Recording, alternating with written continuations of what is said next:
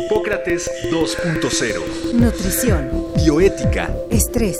Vacunación. Salud. El Programa Universitario de Investigación en Salud y Radio UNAM presentan Hipócrates 2.0. Investigación y vanguardia en salud.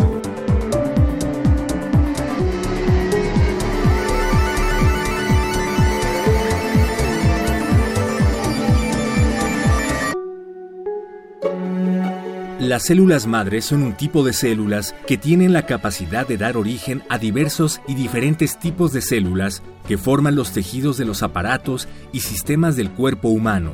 Desde su formación y durante toda su vida, los tejidos y órganos están en constante regeneración para mantener las funciones vitales en condiciones óptimas.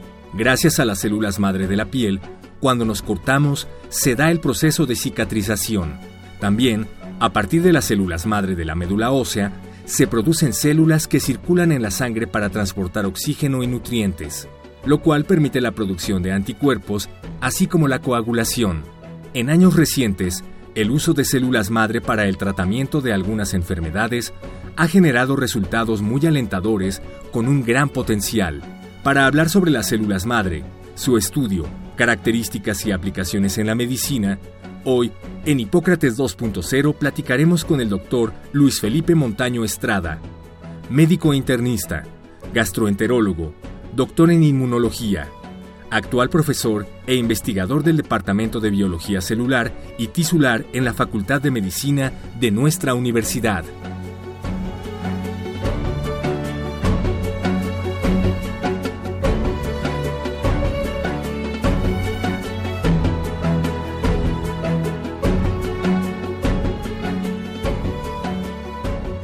Hola, ¿qué tal? Bienvenidos a Hipócrates 2.0. Yo soy Mauricio Rodríguez, qué bueno que nos acompañan esta semana también, porque vamos a platicar sobre las células madre, que es algo así que suena por todos lados, pero que a nadie le termina de quedar claro qué son y qué no son. Y pues se acordarán también que hace algunas semanas platicamos con el doctor Luis Felipe Montaño sobre diagnóstico temprano de cáncer. En más de una ocasión durante la charla tocamos el tema de las células madre y pues lo volvimos a traer a Hipócrates 2.0 y pues primero darte la bienvenida de nuevo, Luis Felipe. Muchísimas gracias por volver a venir a Hipócrates 2.0. Qué bueno que vamos a hacer este esta siguiente media hora de entendimiento como la vez pasada. Ah, me encanta. Muchas gracias a ti, Mauricio. Muchas gracias.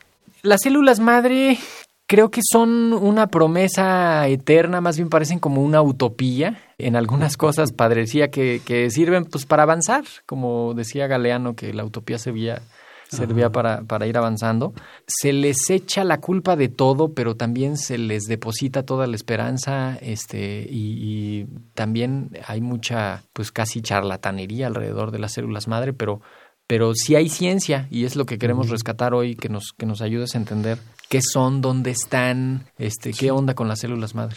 Bueno, las, las células madre son, somos nosotros. Las células madre es de donde venimos. Cuando un óvulo fertilizado, se genera una célula que en realidad ya es un stem cell. Es la única totipotencial. Es la única totipotencial porque es capaz de generar a todo. A todo, absolutamente todo.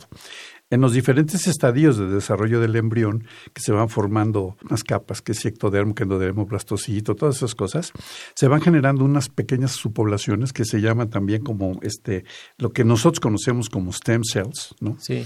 Que son pluripotenciales, no son totipotenciales, son pluripotenciales. Y ellas son capaces de desarrollarse en derivados ya sea de ectodermo, de mesodermo, de endodermo, ¿no? Dependiendo de qué la está golpeando, qué, hormona le está llegando, una serie de cosas, ¿no? Pero ¿para qué sirven en, la vida diaria? Para renovar y para regenerarse. Por eso están presentes en absolutamente todos los órganos y en todos los tejidos. Ahí están siempre. En el cerebro las neuronas, hay como un mito de que ya con las que naces son las que hay, que lo único que hay nuevo son conexiones y eso. Pero ahí se hacen nuevas neuronas. Sí, lo que pasa es que el proceso de generación de nuevas neuronas es increíblemente lento. Y hay unas células madre que dan neuronas. Claro. Creo que el, trabajo de el doctor Álvarez Bulla, hijo, que está ahorita en Nueva York, habla de eso, precisamente de eso, cómo sí se van regenerando en ejemplos muy aparentemente muy tontos. Yo te voy a platicar una experiencia mía. Yo tuve una vez una fractura muy seria y durante 10 años la zona de la fractura que era tibia y peroné, yo no sentía nada, cero sensibilidad. Pero después de 10 años me empezó a hormiguear. Y a los veintitantos años está otra vez todo normal. O sea, ahí hubo regeneración. Cuando me operaron, me quitaron linfáticos, me quitaron no sé cuántas cosas, nervios, nervios y todo. Y entonces yo dije, pues ya, ya nunca va, voy, a, volver a tener sensibilidad. Y no, 25 años, pero sí tengo sensibilidad otra vez. O sea, los nervios sí se, sí se regeneran. A veces no con la velocidad que quisiéramos, ¿no? Un, accidente que te lastime la, la médula espinal en la columna, pero podrían participar las células madre en, en, ese proceso. De, de, hecho, ahí en el Instituto Este Nacional de Rehabilitación hay alguien, hay un cirujano que pone unas pequeñas pastas, unas, unas pequeñas capsulitas donde pone unas cuantas stem cells semidiferenciadas a ver si se regenera la, la, espina dorsal. Y al menos en sus modelos murinos, ha hablado de dos o tres casos de éxito. funciona. Sí, y para allá apunta, ¿no? tendría lógica. Sí, yo creo que sí. Perdón, te regreso a lo que nos ibas contando. ¿Dónde están? ¿Para qué sirven? Ah, pues están en todos los órganos, absolutamente todos. Sirven para regenerar y para renovar. Y creo que ahorita se ha sobreutilizado el concepto en términos de que son la solución a todo, que tampoco es cierto. Hay ejemplos muy tristes de alguien que una vez decidió que para resolver los problemas de insuficiencia venosa en las señoras, les metía un tubo en el músculo para hacer un, agujero, les echaba stem cells ahí dentro y que con eso iba a generar angiogénesis, ¿no? Entonces señoras acabaron amputadas, obviamente. Pero si se, se ve con cuidado, se manejan con delicadeza, se estudia qué son y qué no son, sí tienen muchas aplicaciones clínicas. De hecho, se han utilizado en muchas aplicaciones clínicas. Sí, ya, ya hay varias. Porque las células stem cell se tienen que ir diferenciando hacia ciertos órganos o tejidos, ¿no? Para formarlos. Y depende de qué hormonas le están llegando, qué citocinas, qué factores de crecimiento, una serie de cosas. Entonces, mucha gente ahorita está en el estudio de qué mezclas tengo que poner de todos estos factores para poder desarrollar un miocito, o una neurona, o un huesito. O sea, en la, naturaleza, las células pluripotenciales, que son las que pueden dar origen a varios, lo único que va pasando es que van por un caminito en el tiempo y llegado el momento en el que hay unos señales químicas a su alrededor y están recibiendo algunos impulsos y algunos estímulos de, de ahí en ese lugar, de pronto deciden químicamente tomar un camino o el otro, como cuando nosotros llegamos a una eh, bifurcación de un camino y agarramos a la derecha o a la izquierda, o sea, o te vas por las escaleras o por el elevador, ¿no?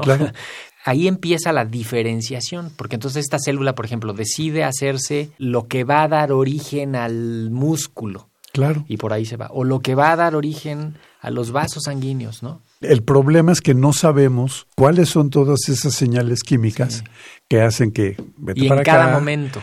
Porque va cambiando con el tiempo, eso es bien interesante, ¿no? Dependiendo de en qué estadio de evolución estés tú pensando en un embrión, por ejemplo, se va para acá o se va para allá. Llama la atención, porque siempre ha sido un objeto crítico de estudio, es lo que más se desarrolla durante el desarrollo embrionario es el cerebro. Y a partir de ahí se empiezan a secretar N cantidad de diferentes hormonas y sustancias que son las que van diferenciando los diferentes órganos. Creo que conocemos muchas, pero obviamente no conocemos todas.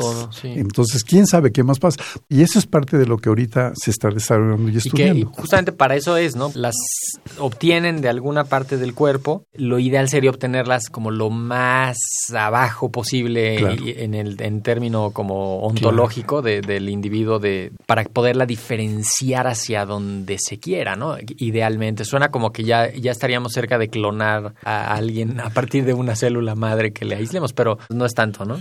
No, no, definitivamente no, pero sí te puedo decir y con muy buenos resultados que allá en el Instituto Nacional de Cardiología, el doctor Felipe Mazó ha logrado desarrollar a partir de stem cells aisladas de sangre periférica de personas, cardiomiocitos, que una vez... el músculo del, del sí, corazón que latieron durante tres días. Y eso es un hit, eso es un hit. Pero el hecho es de que no ha logrado que duren más tiempo porque todavía no conoce y no, no encuentra cuáles son todos los factores de diferenciación hacia músculo que le permita seguir latiendo, seguir contrayéndose. ¿no? Oye, dos dudas así, resuélvemelas a ver si puedes. El guardar sangre del cordón umbilical o células del cordón umbilical cuando el niño, en el momento en el que el niño nace, las guardan toda la vida y dicen que ahí podría salir las, la solución a cualquier problema. ¿Para qué podrían servir eventualmente y, y para qué no? Porque cuando a mí me dicen, no, es que si el niño tiene cáncer, le pueden ayudar a causarle la cura, pero digo, pues si son los mismos genes de él mismo que pues probablemente, seguramente si es un niño con cáncer es un problema genético que ahí va a estar, ¿no? Y hace no mucho, en, en, una consulta con el dentista en su sala de espera, tenía también una información de que en mis muelas del juicio están mis células más, más, más, más madre y que ahí está la solución y que no la habían visto nunca antes, pero que ahora ya está ahí la... Pues ¿sí, están ahí las células madre? Sí, sí están. No, no, por supuesto que están, pero yo no soy muy ferviente creyente de que sean muy útiles si las tienes guardadas 25, 30 o 40 años, asumiendo que nunca se va la luz, que nunca se te acaba el nitrógeno líquido y todo. Porque todas las células, aunque estén congeladas, tienen un, un decaimiento Sí, sí, sí, de, de sí. maduración y de función que es muy Por importante. sus, por sus átomos, ¿no? Ahí, o sea, Pues sí. no las tienen en cero absoluto, que No. sería cuando se paran los átomos. Claro, pero además hay otro detalle, ¿no? Todos nosotros tenemos células madres circulando. Entonces, si yo necesito, sí es cierto que puedes producir diente a partir de células madre, pero no tiene que ser la célula madre que sacaste de la muela del juicio. Pero yo diría, por ejemplo, ¿cuáles son los mecanismos de represión pensando en un diente? ¿Por qué a nosotros de repente nos deja de crecer el diente y a los ratones no? ¿Por qué los ratones sigue crece y crece y crece y crece y por eso roen? Porque si no royeran, se encajarían sus dientes en el Pero cerebro. ahí yo creo que es, es al revés, ¿no? Sí. Como roen todo el rato, pues su mismo diente dice, pues aquí hay que seguir avanzando porque se, se Por lo eso. está comiendo, ¿no? hay una pérdida de control. Entonces yo creo que hasta no saber qué diferencia, cómo controlas y Sí. todo. Pero de que ahí están, ahí están.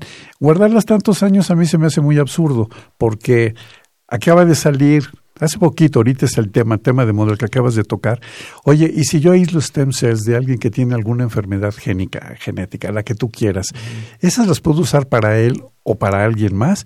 Y la respuesta es, ah, ah, no. Porque lo que se ha visto es que la función de esas células, si las pones en ti mismo o en otra persona, es considerablemente menor a que si las sacas de alguien sano y le pones la célula que quieras, ¿no? Bueno, el stem cell de alguien sano Sí, y se la pones, sí, ¿no? sí. Entonces yo creo que esa no, no es la alternativa. La alternativa es aprender a renovarse qué uso o qué no uso. Usa tus propias células madre a tu edad, porque las células madre están en la médula ósea, ahí se producen, siempre se van a seguir produciendo. siempre, Y hay maneras muy fáciles de sacarlas a la circulación. Y las células madres son una reserva de la que están saliendo todas Todas. las otras. De hecho, una de sus, Sí. de sus características es que se, se dividen en dos y una se queda Sí, guardada. claro. Y la que se, la otra se va hacia el camino de la diferenciación. Pero Así se queda es. una reserva. Es como, como tener la receta maestra Así es. y, y solo usar la fotocopia para el- hacer el pastel, ¿no? Sí, porque tú necesitas sacar a la circulación células madre Nuevas. que se vayan y se depositen en los lugares donde tienes que regenerar. Retomo el tema del estómago, en las bases de las glándulas, ahí es donde se, se localizan las stem cells que también se renuevan. Entonces tienen que venir de algún lado, no nacen ahí. Sí. Vienen de la médula o de los ganglios linfáticos, pero esencialmente de la médula. Ahora, creo que eh, en términos regulatorios no está completamente regulado el asunto del uso ya terapéutico de las, de las células madre. No, digo, estarán por, por emitirse algunos lineamientos o algo así, pero se les quiere usar de pronto para todo. Para regenerar cartílago, te sacan células madre de la sangre y, y Te te las separan de alguna manera y te las inyectan en el cartílago.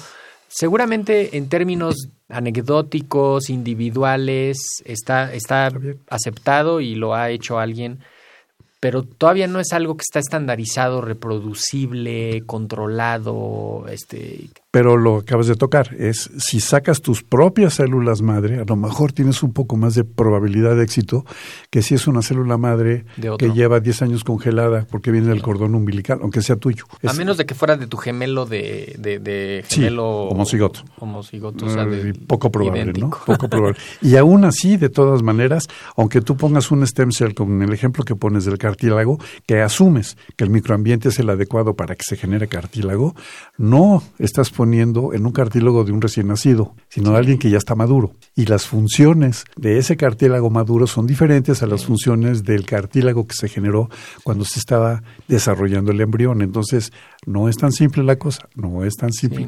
Y no necesariamente va a funcionar. No, pero las quieren, bueno, para, todo, para cosas cosméticas, para quitar las arrugas, ah, para... Sí, no, no, ahí soy enemigo del Botox, pero entre inyectarte células madre e inyectarte Botox, Botox. Y, tampoco, ¿eh? tampoco.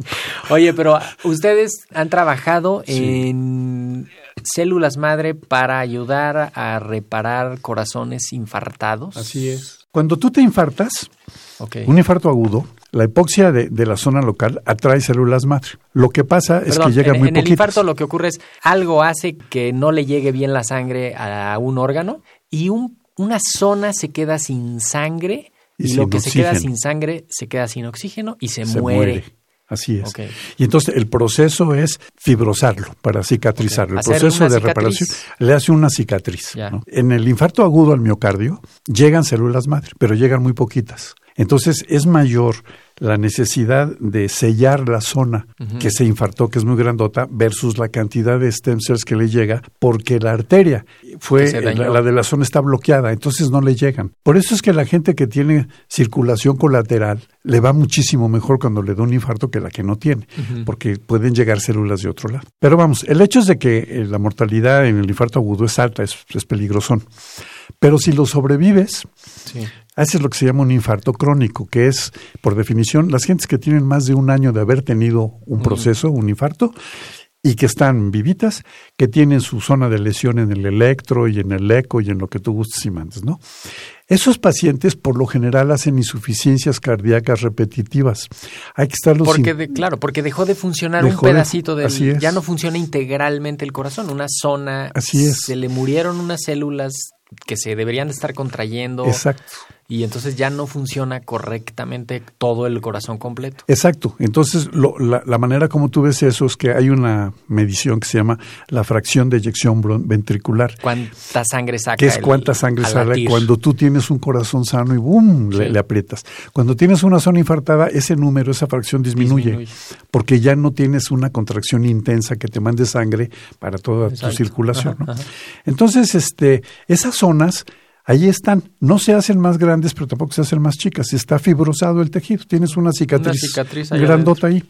Lo que nosotros empezamos a hacer desde hace 15 años ya, fue la primera publicación que sacamos, es aislar stem cells, células madre, de... madre del propio individuo, para evitar el problema de que si vienen de otro lado, que si hay rechazo, que si lo tenemos que tener inmunosuprimido y entonces se va a infectar más y todo eso.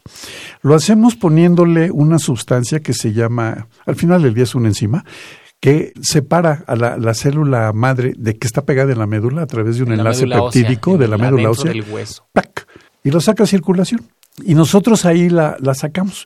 Este proyecto también tengo que decirlo, está hecho ahí en el Centro Médico Nacional 20 de noviembre del ISTE con el doctor José Luis Aceves Chimal, que es de cirugía cardiovascular, que si yo algún día me tengo que operar el corazón va a ser con él, se los juro, sí, con él y nada más con él. Bueno, eres profesor de la UNAM, tienes derecho al ISTE, así que no la veo tan complicada. Sí, no, no, pero vamos, el, hecho es de que una vez que aislamos esas células, y así empezó este proyecto, entramos a la zona de, de infartada, a la cicatriz que a la cicatriz y le hacemos primero un bypass coronario para tratar de mejorar la circulación colateral. Se le arreglan ahí la, sangre. Y después la, irrigación. le ponemos, le inyectamos en la zona infartada las células madres propias del individuo, todo alrededor. Y lo que hemos visto desde hace ya 15 años es que se va regenerando, se desaparece la fibrosis se vuelve, y, vuelven a generarse otra vez este células de músculo, y tienes se te recupera tu fracción de eyección ventricular a, niveles normales. Laten al mismo ritmo que las otras. Te toman un electrocardiograma y aquí nunca pasó absolutamente nada. El, caso más anecdótico que tenemos es que uno de los primeros pacientes era alguien que se dedicaba al comercio ilegal, por ponerlo bonito, en Tepito. Y años después después de que lo habían operado, un señor como de 70 años. Hubo una racia de la policía ahí en Tepito y todo, y lo persiguieron y no lo alcanzaron. Y nosotros nos ese- habló, el, señor nos dijo, doctor, adivine que hubo una racia y ¿qué pasó, maestro? No me alcanzaron. Un señor de 70 años que había sometido, sometido al proceso. Ese ¿no? fue su indicador de éxito. Ese fue el indicador. Entonces, en, en estos 15 años lo que hemos visto es de qué stem cells estamos hablando, ¿no? Ahorita lo- nuestra última publicación es, ya encontramos que el marcador más importante de stem cells para el proceso que nosotros hacemos es uno que es el CXCR4, que es uno de los marcadores más tempranos de stem cells, junto con CD133. Que son, es- todas estas son proteínas básicamente, que son moléculas que están afuera de las células o, en las células y El- que cuando uno las ve significa algo. Es como cuando uno llega fuera de una casa y ve un adorno de la Navidad, pues sabe que allá adentro está ocurriendo la. Navidad, ¿no? Significa que están un poquito más atrás de ser Sí. STEM, están más totipotenciales. Sí. que, que, que STEM, tal cual, ¿no? Y entonces el otro paso era ver cuántas células le ponemos. Entonces encontramos, después de muchos ensayos y tenemos modelos de perros y lo que tú quieras, que poniéndole 30 millones de una mezcla de diferentes subpoblaciones que son CXCR4 localizadas y puestas como la ponemos, los pacientes a los seis meses, por eco, por electro, por pruebas de función, por lo que tú quieras, les va increíblemente mejor. Un electro a los seis meses es normal. Y que eso es como regenerarle el Es regenerar. La pregunta siempre ha sido, ¿están ustedes regenerando o están activando algún nicho de stem cells local que ya estaba ahí previamente y que volvió a funcionar?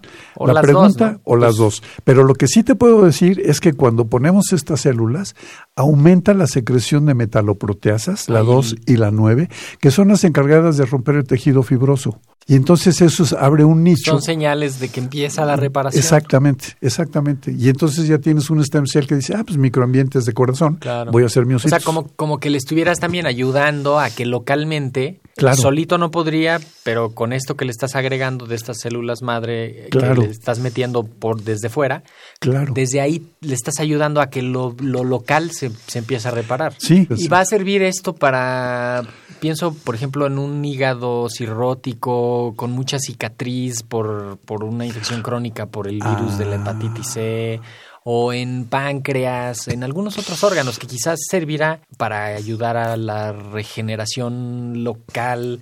No sé, no sé. Porque una de las grandes ventajas que tiene el corazón per se Sí. es que no hay ninguna infección agregada ni viral ni de ningún tipo.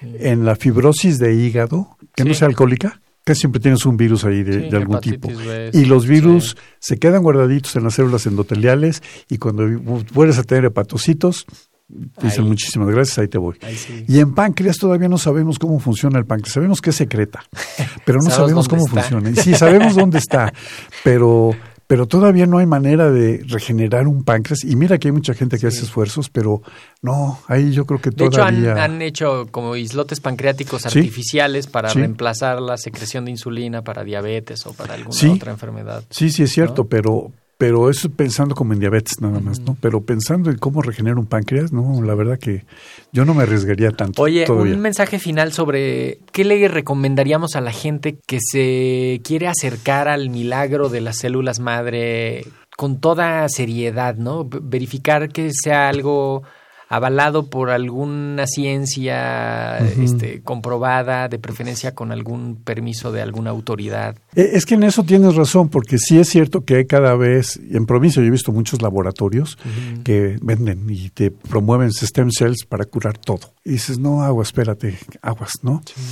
Aquí uno asumiría que la COFEPRIS debería dar el permiso final, ¿no? Pero lo que sí te puedo decir es de que ahí en el 20 el doctor Aceves lo hace.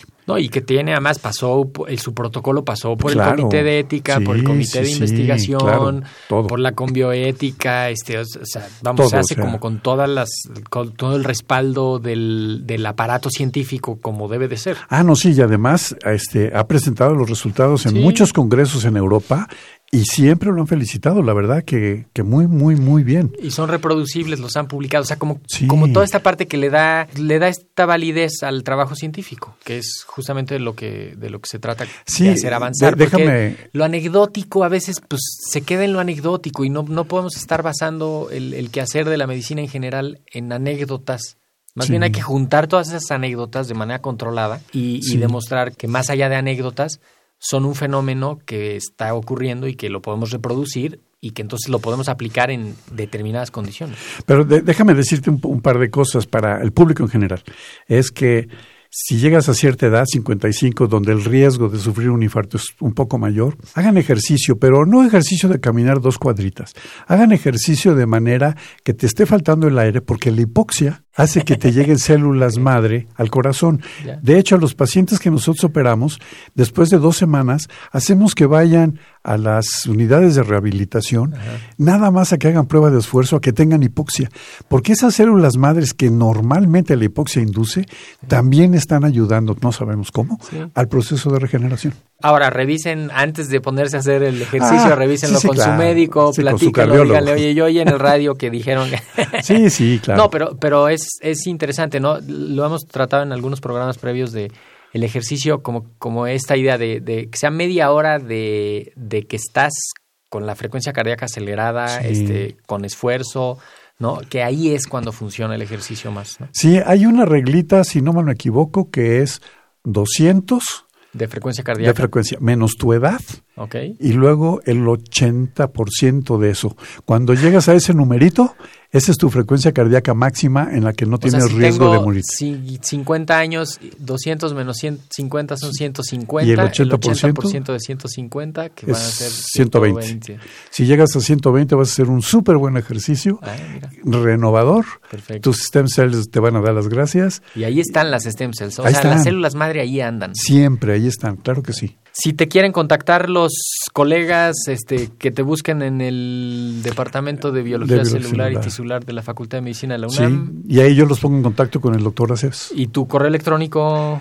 lfmontmx.yahoo.com. perfecto. Pues Luis Felipe Montaño, muchísimas gracias por traernos esta, esta luz sobre las células madre. De Esperemos nada, que- gracias por escuchar. Esperemos que la información se, se diferencie hacia el lado que queremos. Así que, pues, muchísimas gracias. De nada, muchas gracias. Yo soy Mauricio Rodríguez. Muchísimas gracias por habernos escuchado. Los esperamos la próxima semana. Quédense en sintonía de Radio UNAM. Agradecemos al doctor Samuel Ponce de León, coordinador del Programa Universitario de Investigación en Salud y coordinador académico de esta serie. El Programa Universitario de Investigación en Salud y Radio UNAM agradecen tu escucha. Te esperamos la siguiente semana para platicar sobre lo último en materia de salud e investigación. En Hipócrates 2.0. Investigación y vanguardia en salud. Se despiden de ti en la producción Patti Gamboa, Héctor Castañeda y Alejandra Gómez. Hipócrates 2.0. Radio UNAM. Experiencia sonora.